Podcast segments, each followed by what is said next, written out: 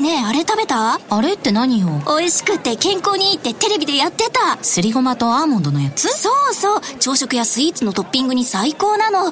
あれ名前なんだっけな？グラッツェアーモンドすりごま。それな。違います。新生クラッシュアーモンドすりごま。大好評発売中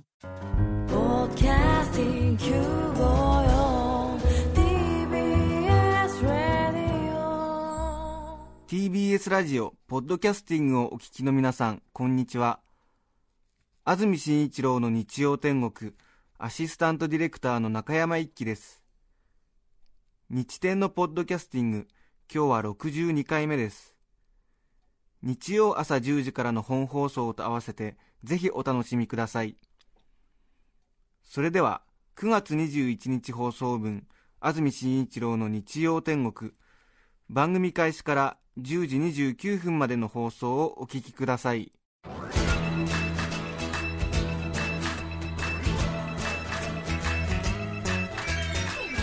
安住紳一郎の日曜天国。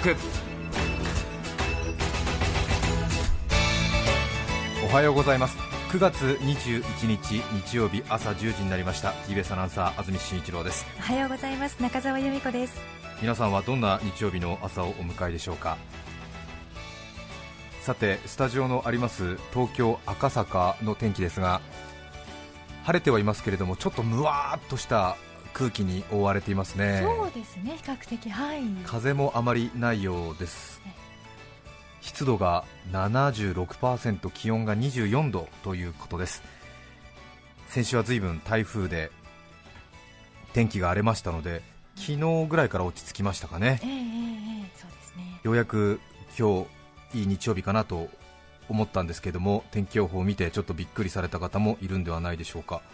今日今晴れてるところ多いようですけれどもこの後関東地方天気は下り坂で午後は広い範囲で雨となる見込みだそうです。上空には寒気が流れ込んでいるため大気の状態は不安定となり各地で激しい雷雨に注意が必要だということです最高気温は28度前後と昨日よりもやや低くなるところが多くなりそうだという予報が出ています。この後雨のようですね。ええ。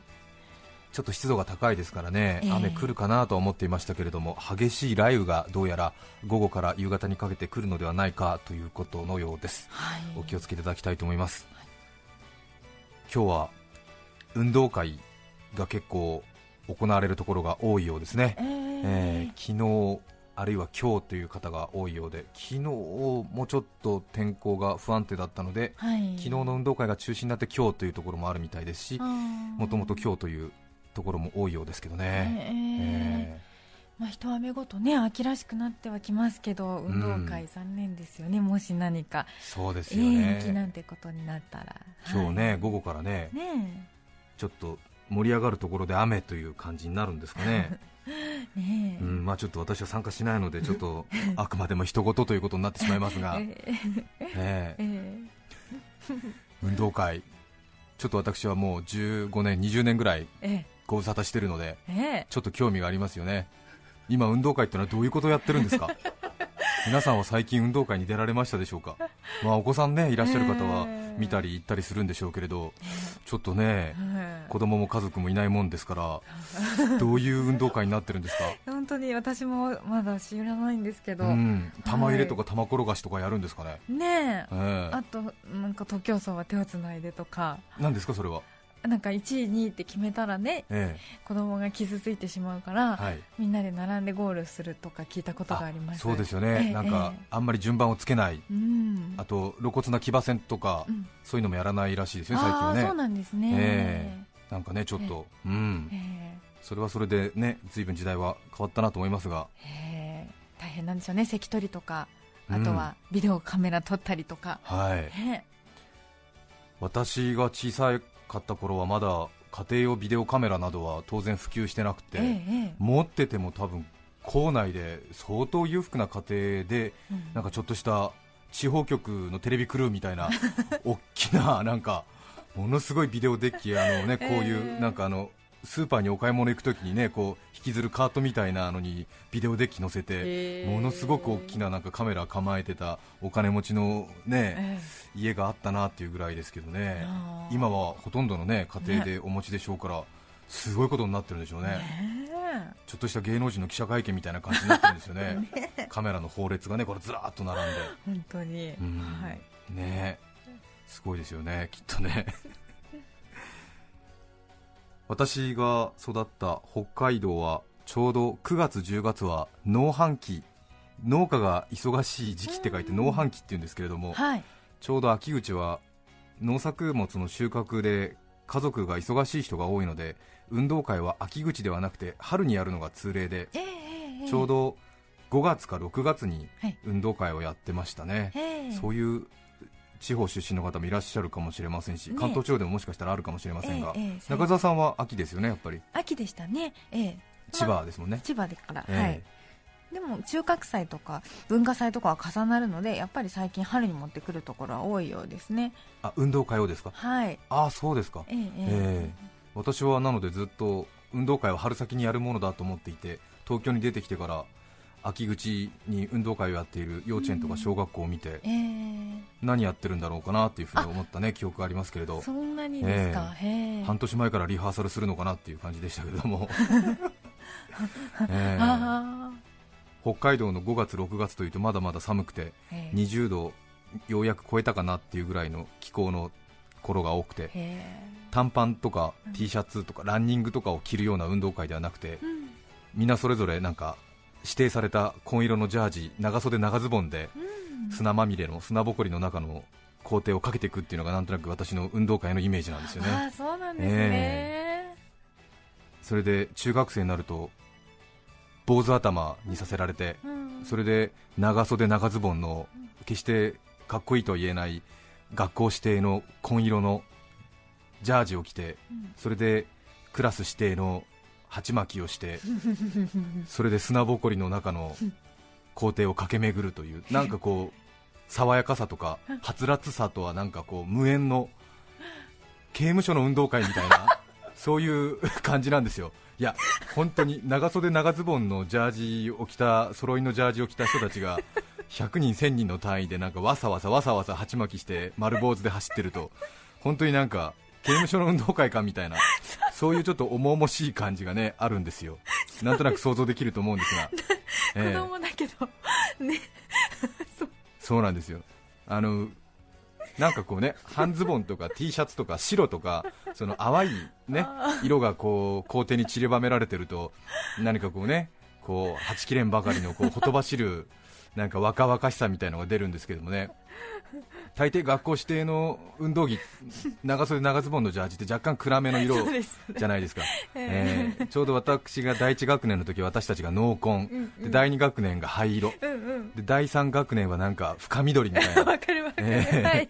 色でねあの決してあの一流メーカーの運動着をね与えられないもんですからなんかこうちょっとちょっとなんかねこうねなんとなく、こう重い感じの色がこう ドスドスドスドスとこう走り回ってるっていう感じがありましたね、ええ。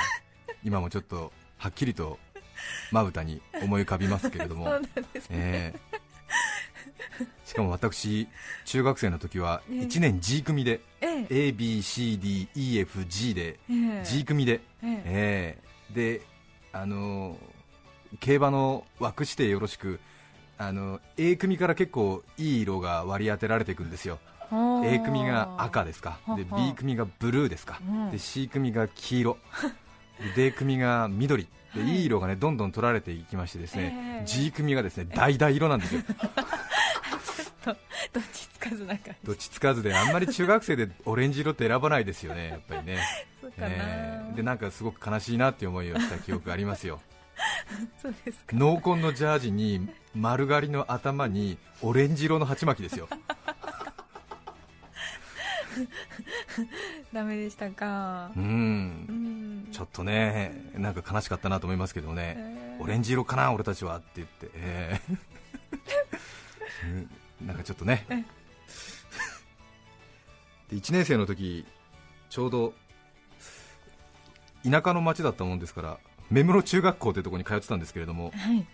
えー、と地方の方は多分お分かりになると思いますが、あの小学校が15校から20校近くの小学校から一つの中学校に集まってくるんですよ、生徒が。へえそうなんですよ、まあ。で私はあの一大勢力の目室小学校っていうところから、はえーそのまま目室中学校に上がったんですけれども、それから目室西小学校っていうのがこう第二勢力ですね、はい。えーそれからあの山間部にある小規模の小学校からええ。生徒数15人ぐらいの小学校からも目室中学校には一気に集まってくるんですね。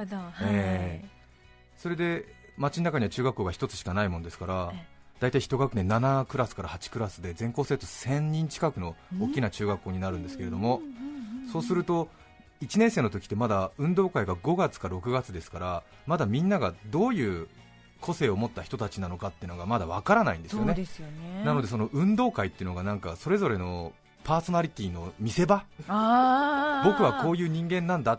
僕はこういうことができるんだっていうアピールの場になるんですよね、そうですね、しかもその目室小学校と目室西小学校あるいは西光小学校とかおま別小学校とか昭栄小学校とかいろいろあるんですけれども、はい。要するに派閥争いがあるんですよ、ええ。ほう。で私は一応一大勢力の目室小学校っていう、ええ。え知り合いも多くて知り合いも多くてですね、うんうん。その目室小学校は一学年3クラスある、まあ、目室中学校の中では 詳しく話してどうなんだっていうところもありますが、言いながら笑っちゃった、ええ。はいその最大勢力じゃないですか。え え繰り返しになりますが、うんうん、大きいことですよこれは。はい。それでその中学校の運動会の見せ場はそのクラスの中から2人ずつかな選抜されてそれで縦割りで私は1年 G 組だったんで1年 G 組、2年 G 組、3年 G 組でその G ブロックっていうんですか、なるほど、ええ縦割りの3年生、2年生、1年生集まってのその G グループで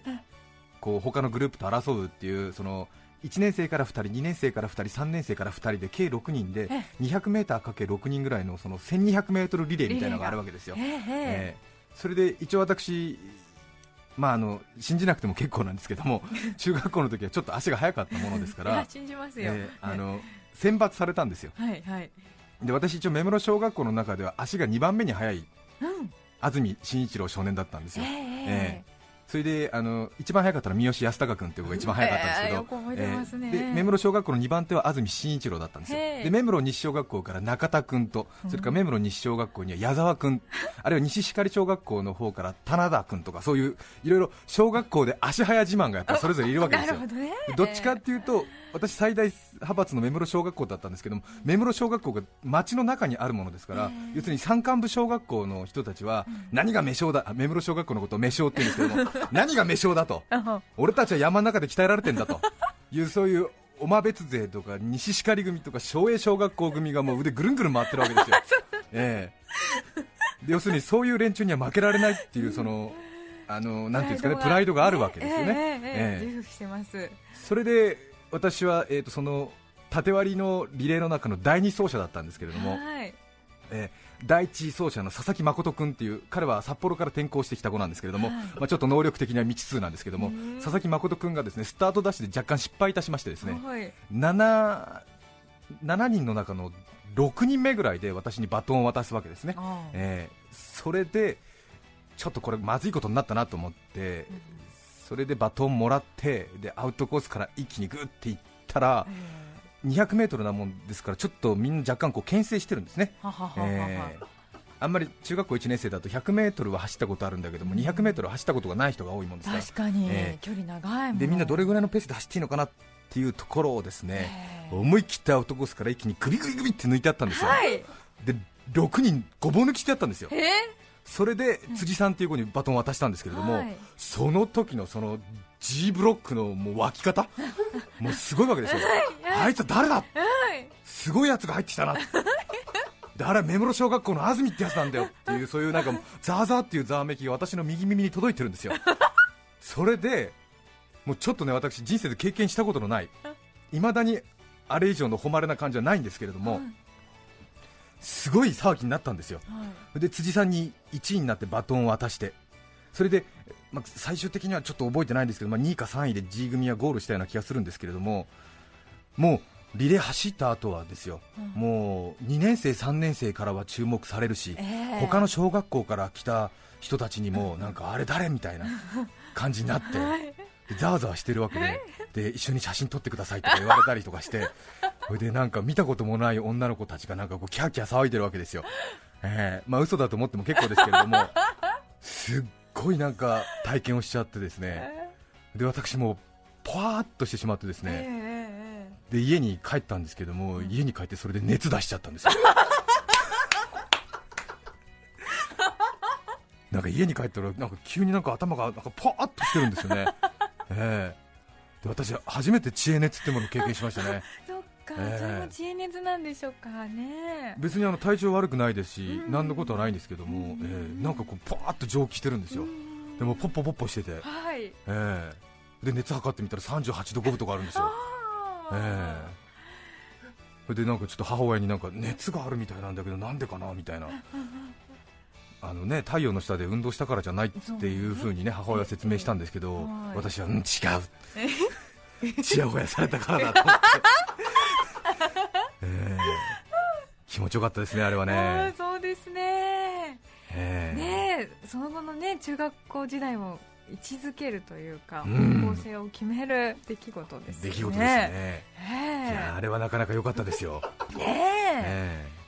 ええ。うんやっぱりやるときはやらなきゃいけないなっていう感じありますね、へえ人生それから二十数四年の年月が流れてますが、あれに変わる興奮はいまだにありませんね、そうですか、ええよかったですね、あれはね。いいですねそれ。いい思い出ですね、であのこう私の罵倒を待つ辻さんっていうね、うん辻直美さんっていう、あ後半は女性だったんでえすね。第三走者は女性だったんですけども、うんうんうん。その順位に応じてこうアウトコースからインコースにこう自撮りをしている辻さんがね、ね。うん。一番最初はアウトコース外側から2番目ぐらいで、うん。ろ 6, 番目なんでねね。こうアウトコースで待ってなくちゃいけないんですよね、はい。その辻さんがこうこうどんどんどんどんと、あらうちにうちにうちにうちに来るわけですよ、ええええ。ほら安住君抜き寄ったわみたいな感じでね。そのちょっと辻さんのちょっとねこうおすごいじゃんみたいなこの目線がこう分かっちゃうわけですよ。っていう。う ーあれから20年ぐらい経ってますけどまだ興奮してますが。よかったですねあれはね。ええ。よかったですねあれは大ねス大スターでしたね。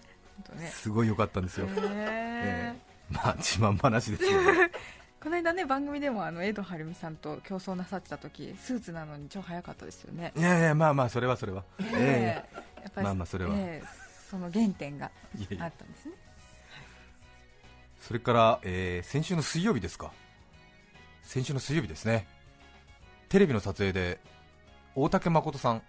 と一緒にちょっとテレビの撮影があったんですが大竹誠さんがちょうど文化放送のラジオ番組終わりで私たちの撮影に合流してくれるということでええ。大竹誠さんを迎えに文化放送にちょっと行ってきたんですよ、ええ。踏み入れたんですか？ちょっとね、あの AM ラジオ、関東では NHK があって TBS ラジオがあって日本放送があって文化放送がね、ええ。あるということは皆さんもお分かりだと思うんですが TBS ラジオ、私たちの放送局のライバル局である文化放送、ええ。浜松町にね、はい。一昨年ですか、去年、一昨年2006年8月、7月ですからね、新しく建物ができて四谷から移ったんですけども、え。四谷の放送局は随分知ってたんですけども浜松浜松町に移ってからの文化放送っていうのをちょっと見たことがなかったんで初めて見てですねええすごいなんか白亜の殿堂みたいなのが建ってまして地上13階地下2階ですか、うん。ええ。うんなんかちょっとね隣の芝生は青く見えるというかなんかちょっとねえ気になるじゃないですか。そうですよね。ちょっとね文化放送の周りちょっとうろちょろしてきたんですけど、ええ。なんか放送局らしくない建物で1階のなんか受付も文化放送の吉田照美さんと大竹誠さんのポスターが1枚2枚それから西武ライオンズのポスターが1枚計3枚ぐらい貼ってあってうんで受付の白い制服を着たお姉さんが2人いてで文化放送って書いてあるだけであらなんかねこう文化放送って確かにちょっとねこうクールでスマートなイメージのある放送局ですけどなんかこう他の放送局のこうガチャガチャした雰囲気ではなくてすごくなんかシュッとした感じの、うん、うん放送局で。一見放送局と思えないような建物でちょっとびっくりしたんですけどね。記念にちょっと1階の受付の横にあるトイレで軽くマーキングはしてきましたけど、そうでしたか。ええ。ちょっとねせっかく来た証だなと思って、ええ。えお手洗いをしたっていうことですよね。お手洗いをしてきました。え落書きとかじゃないよね。ー違います違います、ねはい。はい。用を足してきたということなんですよね、え。なんか文化放送ってこうちょっとクールではい。スタイリッシュなイメージありません？そうですねそうかもしれません。うん。はい。なんかこう色で例えるとアイボリーとかこうカーキ色的な なんかちょっとこう木目調っていうのかな、うんえーなんか渋いねイメージがあってね、ちょっとなんかうーんと思って。へえ なかなかおしゃれな放送局でかっこいいなと思いましたけど。はい。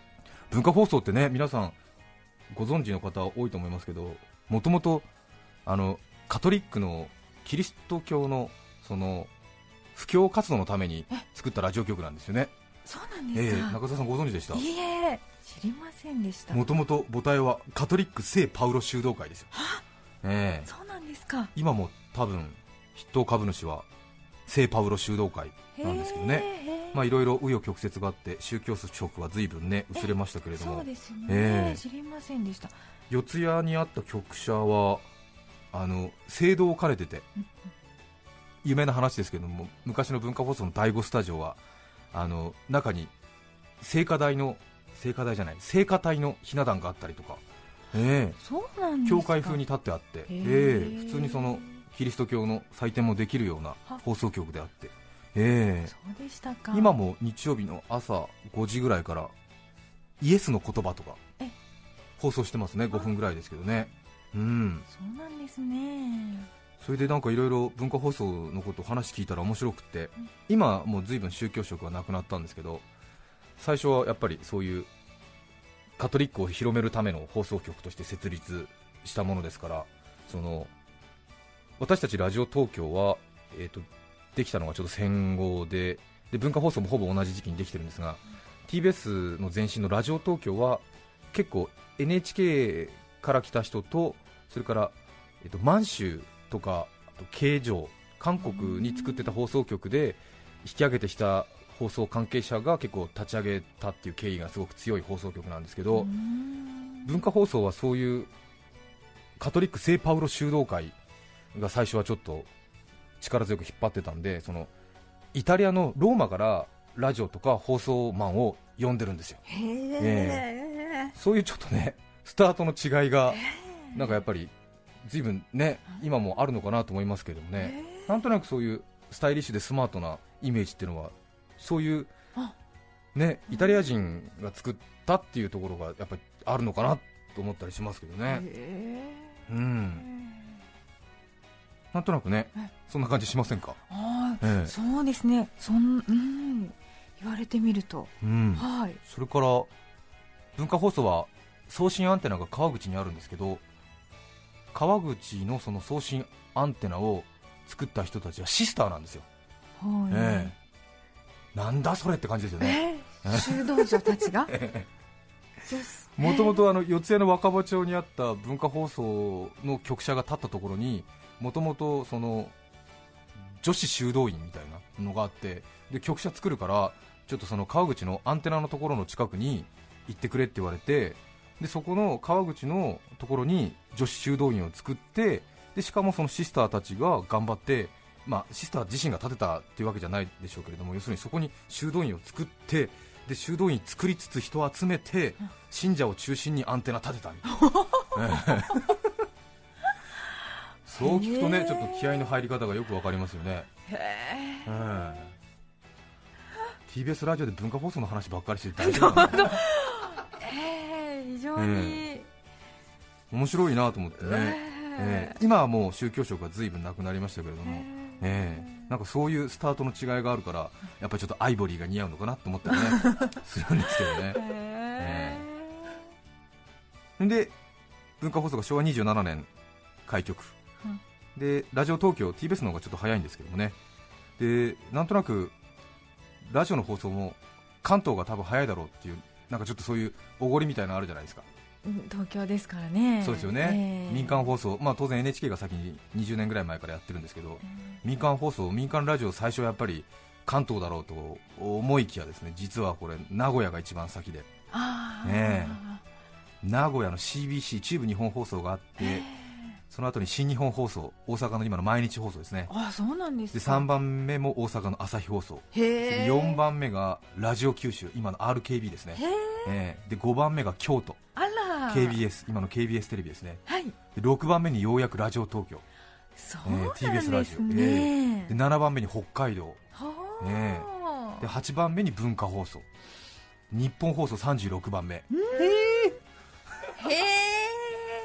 えね東京が何でも一番だと思ったら大間違いっていうね。大間違いですね。そうですよね。はあ。でもこれはあの今も脈々となんていうんですか？まああの伝統が受け継がれててええ。1番が中部日本放送名古屋の放送局じゃないですか。うんで2番目が毎日放送で3番目が朝日放送で4番目が九州ラジオ九州うん。で5番目が京都で6番目にようやくラジオ東京。で今も JNN とか JRN とかいうグループで集まるんですけれども CBC 中部日本放送と毎日放送それから朝日放送それから RKB も全部 JRN なんですよ。でちょうど私たちと同じええグループに入ってるんですよ。そうですね。そういう集まりがあるんですよ。そうするとちょっとやっぱりね、ええ うち一番なんだけどみたいな感じがねやっぱ りね。あるんですよ、ちょっとね開局一番っていうね感じがねあるんですよ、え。ちょっとねこうあるんですよ未だに、ね。自負が。自負がね、ええ。ええ。なのでこう東京から、えー TBS ラジオ東京の、えーとアナウンサーしてます安住ですって言っても、はい。なんかいやうちの方が開局早いからみたいな、えごめんなさえそういうちょっっと そういうとこあるんですよ、とええ。はい。はい、うん。えーそう。ちょっとマイク貸してくれないって言ってもん？ちょっとそれはどうかな？みたいな、えー毎日放送とかあるんですよ、えー。そうなんですよね、まあ、その分でこっちもやり返しますけどね、えー。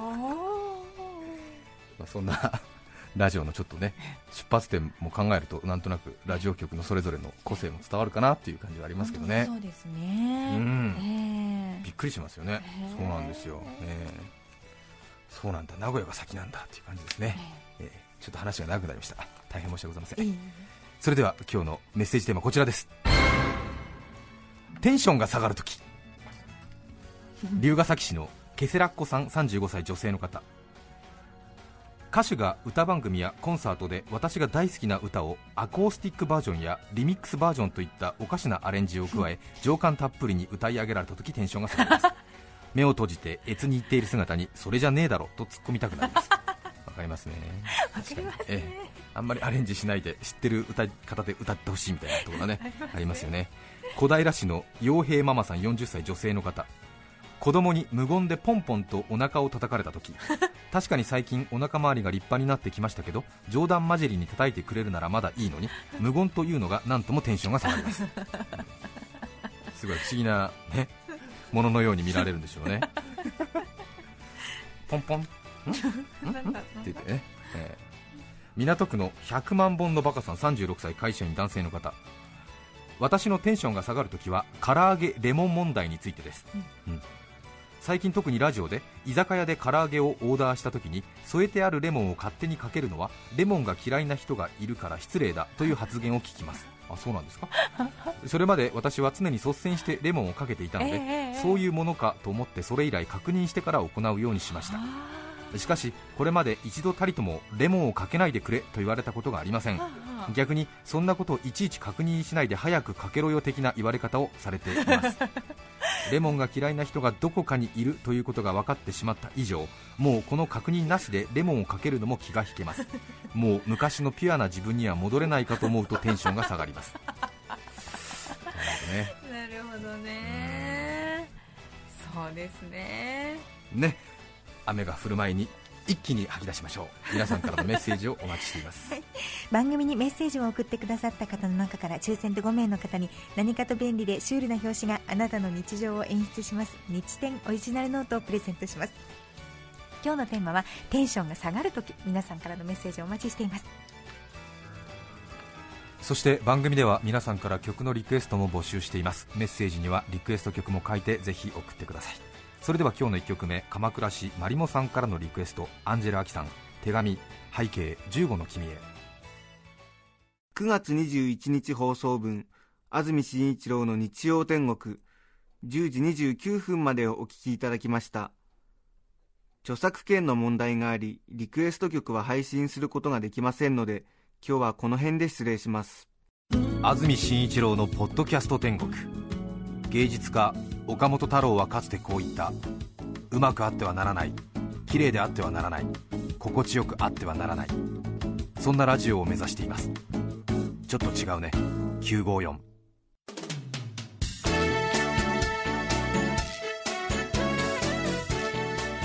さて来週9月28日の安住紳一郎の日曜天国。